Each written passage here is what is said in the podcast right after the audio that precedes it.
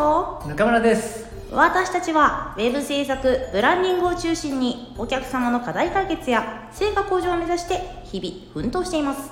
このチャンネルはデザインをお仕事にしている人またこれからデザインのお仕事に関わりたい人に向け現場からリアルな声をお届けするチャンネルです。ハイパースーパーグッドモーニングデザイン。イエーイ。エーそういうわけで 昨日ねね。あの50回を超えまして。はい。今日51回目からは、うん。ハイパースーパーなんだっけ？ハイパースーパーおはようデザイン。あそうそうそう。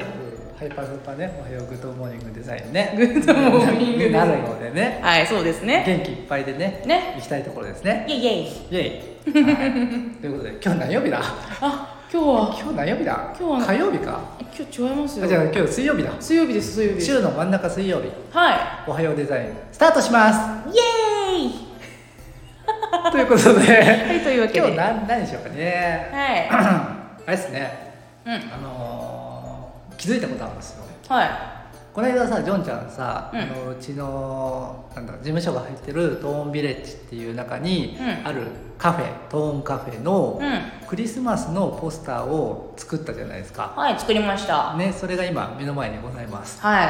あんな感じになったんだあんな。な感じになりましたあんな感じになりました。あのー多分ホームページかどっかで、あのー出てると思う。出てるかな？出てると思いますよ。うん。インスタグラムまに確か上がってました。たねあ本当？ちょっとまはいたね、ぜひ見ていただきたいんですけど。あのーねあんまりクリスマスカラーとかそういうの使ってないじゃないですか、使いませんでしたね。でだけどなんかすごいクリスマス感が出てるんだけどう、ん。なぜ？これはこれは。写真が大きなお。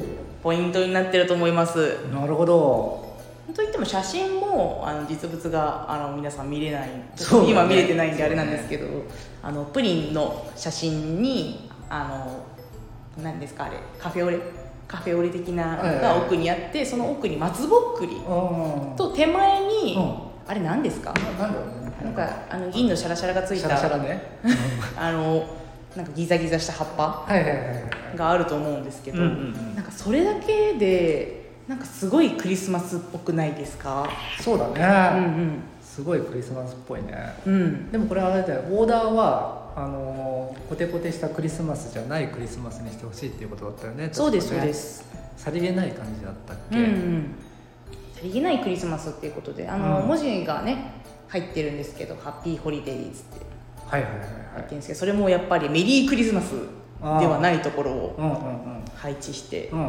でちょっと文字もなんかキラッキラな赤じゃなくてちょっと落ち着いた感じの、あのオレンジオレンジ寄りの赤というかちょっと暗めの赤を使ってるんですけれど。なるほど。なんかその要素だけですごいクリスマスっぽく見えますよね。そうだうんね、不思議だよね。うん。うんなんかね松ぼっくりとかさうん。あとなんだろう雪の結晶とか、うんうん。そういうのってこう見たらクリスマスって連想するよね、うん。なんとなくね。ね。うん。まあ子供の頃からねずっと見てるからね。吸い込まれてるものってねね。強いですよね。あるよね、んえで今回なんでさりげないクリスマスになったなんかなんなんかクリスマスを前面に出すのは、のなんか違うみたいななんかそんなになんかあのメニュー的にも、うん。なんかたなんですかあのチキンとか出してるわけじゃうん。ないしクリスマスのメニューとか。うん。なんでクリスマスを前面に出すクリスマスの特別なメニューがめちゃめちゃあるってわけでもなかったと思うんで、うん。これ違ったらマジであの店舗の方々ごめんなさいなんですけど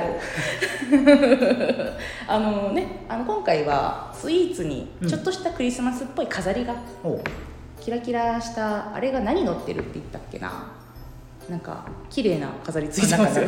ピスタチオとか言ってあピスタチオだピスタチオ。となんだっけななんかベリー的なベリー。ベリー的ななんか乗ってるって言ってた。言ってた。言ってた、なんかそういうちょっとしたクリスマスなんですよ。ねだから多分メメリークリスマスっていうちょっと大風呂敷を広げるほどではないというか、さりげないクリスマス。大人のね。大人の。ちょっとねあのあそうそうクリスマスか今年も一年お疲れ様みたいなそういうそういう感じの。うん。なんかキャッチコピーというかコピーもねうちのくーちゃんが書いてくれたんだよね。そうですそうです、ね。なんで書いたんだ？私の頑張りに祝福祝福をそこ噛みます。私の頑張りに祝福をだって。はい。えー。だからな、いいね。頑張ってる人のちょっとしたご褒美みたいなはいはいはいはい。感じの立ち位置のスイーツというか。うんお値段据え置きで飾りが。なんと。なるほどね。でもあのこのねトーンビレッジのコンセプトにすごくマッチしててね、うん。いい感じじゃないですかね。ね。うん。でさはここから本題なのよ。いはい。は 我々さ今さあの一人一台さ手元にさすごいなんか高性能なカメラ持ってるじゃん。いあそうですね。スマホね。スマートフォン。持ってるじゃない。持ってます。今のスマートフォンって本当に写真綺麗に撮れるじゃん。撮れますね。ぼかしができたりとかうさ、ん。簡単にこう切り抜き人物切り抜いてさ合成したりとかさ、うんうんいろいろできるじゃないですか。できますね。俺さちょっと前にそのなんだろうスマートフォンで写真撮る時にこうボケ感が出る、うん。うん、ボケ感を出すことができ始めた頃。はいはいはいはちょっとね心配になっちゃったんですよ。いほい。ほあのプロのカメラマンっていうん。いらなくなんじゃねって思ったんですよ、にうん。でもなんかね今回ジョンちゃんもポスター作ってもらった中でさ、うん。その写真の重要性っていうのを感じていると思うんですけど、はい。やっぱりスマートフォンで撮った素人さんの写真とは違う？うんうんうん よね。あスマホじゃこうは撮れないんですよ。撮れないんですよね。やっぱりどんないい最新のうん。めちゃめちゃカメラがすごいスマホでも、うん。やっぱりプロのカメラマンが撮った写真とは絶対に違うんですよ。何がちゃうんだろうね。詳しいあれはよくわからないんですけどね。なんか、多分機能的なあれがあると思うんですよ理屈が。あれしか言ってない。なんかねきっとねその画素の多さとかなんかいろいろあるんかもしれないですけど、うん多分そのスマートフォンってその誰でもいい写真が撮れるように、うん。勝手にうんなんか、うん。あのなんだろう設定みたいなのを合わせてくれると思うんだよね。あそうですね。だから逆にそれが邪魔になるのかなっていう気がしている、あ。うん。さすが。プロは違う。でねでねそんなさその数年前はあのプロの写真か写真写真を撮る人がこれから厳しくなるんじゃないかなって思ったんですよ。はい。ただ一周回って写真やっぱプロプロが撮る写真っていいよなって思うようになって、うん。なんかそれってデザイナーにも言えるなって思ったんですよ。ほいほでさまだねそんなにその AI 君がさい、うん。AI さんか。はい。どっちでもいい。はい。AI 君がね、はい。そのこんなデザイン作ってって言ったらこう作ってもらえるものが、普及してないというか、うんうん。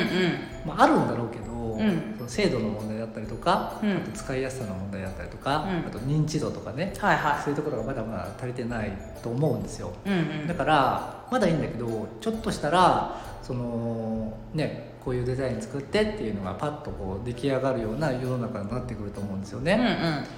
でその時にあデザイナーちょっと食って帰れなくねってうん。思う時があると思うんですよ、はいはいはいもちろん。ね。うん。でそこの時にあの生き残るためにはどうしたらいいんだって前もなんか話したよねこの話。しましたね AI の回で。AI のから話しましたね、うん。うん。だからその我々がやってるデザイナーよりも先にそのプロのカメラマンっていうのはそういうそのなんだろうループを抜けたうんうんうん抜けてると思うんですよ。はいはいはいはい。だからそのプロのカメラマンにその習った方がいいと思うんですよ。うんうんうん。デザイナーも同じ道筋を歩歩歩んでいくんじゃないかなっていう。ほうほうほう。歴史に学ぶ的な。っはいはいはいはいはい。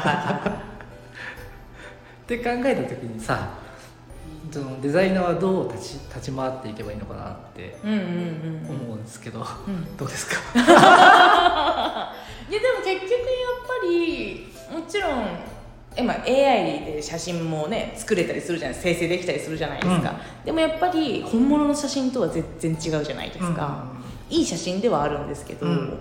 と同じようにやっぱりあの奪われないやっぱプロがちゃんと考えて頭を使って作ってるあのデザインは AI にもあのそれこそ素人さんがあの何そういうソフトとか手軽に作れる作品とかよりもなんかとかデザインとかよりもやっぱりプロの作るものは絶対違うものでなくちゃ生きていけない。うん。だから頭使ってないデザイナーは AI に負けるんだと思う。うん なるほどねオペレーターは確実に負けます。なるほど。うん。そういうことですか。だと思います。今話聞いてて思ったのが。なるほどね、なんかさそのプロのカメラマンがさあの一周回って必要必要とされるようになったことをうん。うんちょっと分析してみると、は何が違うんだろうなってまず考えるんですよ。いうん。その時に、まあ、写真だったらあの誰でも撮れると。うん。であとまあまあ綺麗な写真も誰でも撮れると、うん。だけどなんだろうなそのコンセプトとか、うん。まあ、例えばねここでいうトーンビレッジっていうコンセプトとか、うん。そういうなんだろうあとは商品とか、うん。そこのそのコンセプトのその一貫性というか整合性というかそれを表すための写真を撮るってやっぱり難しくて、うん。で仮にそのいい写真は撮れるとしてもなんだろうそどういう写真を撮ればいいかっていうのを指示を出す人うん。が必要で、うん。なんかそれがもしかしたらプロのカメラマンなんじゃないかなって思うんですよ。はいはいはいはまあ、というとつまりそのいい写真コンセプトを表現できるいい写真を撮ることが撮ることをコーディネートできる人。いうんはがプロのカメラマンなのかなって思いはいうんですよ。はいはだからそのなんだろう被写体があって、いうん装飾品があるじゃないですか、うん。あとは光の加減とかはい。なんかそういうものをコーディネートできる人がプロのカメラマンなのかなと思うんですよ、うんうんでそれをそのままデザイナーに持っていくと、うん。うんそのいいデザインを作るためのコーディネートできる人がデザイナーっうんうんうん。ていう感じなのかなって思ったんですよ、なるほど。なるほど、うん、うんうん、ただ技術があるってだけじゃ足りないみたいな。そうそうそうそうそう、うんうんあのいいデザインを作らせる人みたいな。うんうん そんな感じ。うんうん。ううん。んなんかそこのコーディネート力っていうのがもしかしたらこれからのデザイナーさんには必要になってくるのかななんて思うんですよ。なるほど。コーディネートは？コーディネート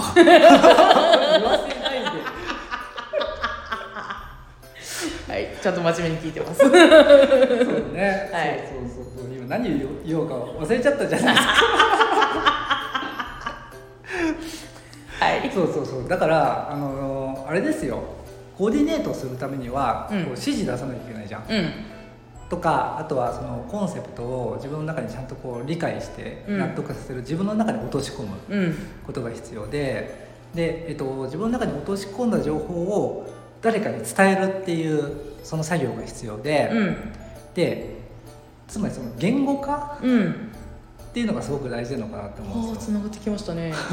おうおうおう。うん。うんあのこういうデザインを作りたいんです。